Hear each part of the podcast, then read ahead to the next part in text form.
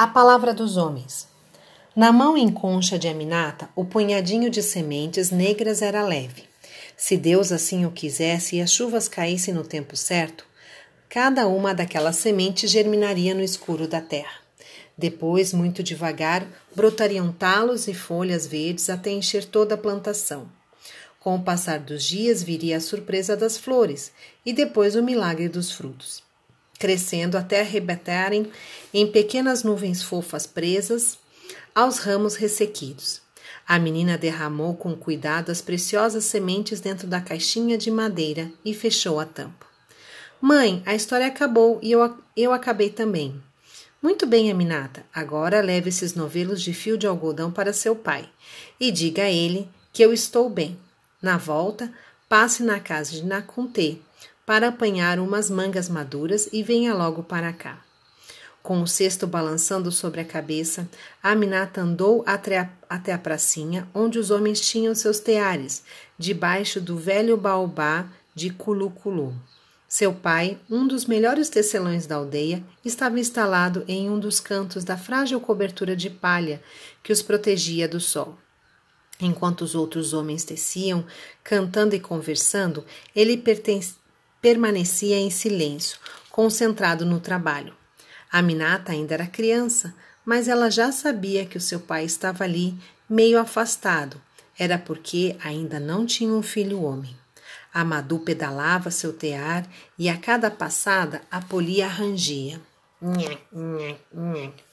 Uns fios subiam e outros desciam, e no vão entre eles corria a lançadeira carregada de fio.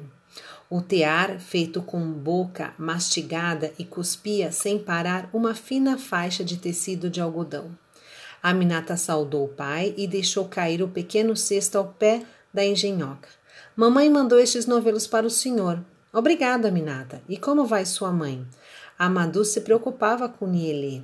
Ela já estava no quinto mês de gravidez, mas ele não queria comentar abertamente o fato, para não atrair má sorte. Minha mãe mandou dizer que está bem e que o senhor não precisa se preocupar. Eu estava com ela descaroçando o algodão e ela me, me contou a história do rio. Sabe, pai, do rei que tinha três esposas. Essa história não acabou muito bem. Ele virou um hipopótamo. O pai sorriu. Sabia muito bem o que a sua caçula queria dizer. Pai, um dia você me ensina a tecer? Como o pai não respondia, a menina repetiu a pergunta mais alto: Pai, você algum dia me ensina a tecer? Acho tão bonito, parece difícil, mas eu queria tanto aprender. Os outros tecelões começaram a olhar esquisito para ele. Amadou não se importou e falou calmamente para a minada: Querida, não posso. Você sabe que na nossa aldeia somente os homens têm permissão para tecer. Mas por que isso, pai? Por que as mulheres não podem tecer? Quando o pai ia responder para a menina, Cafará, um velho seco de barba branca, que era tio de Amadou, levantou-se e ordenou: Mande essa tagarela para casa, Amadou. Suas palavras sem sentido vão estragar nossos tecidos. Bem se vê que é neta de Naconté. Na África, palavra de ancião não se discute, sobretudo se for um parente.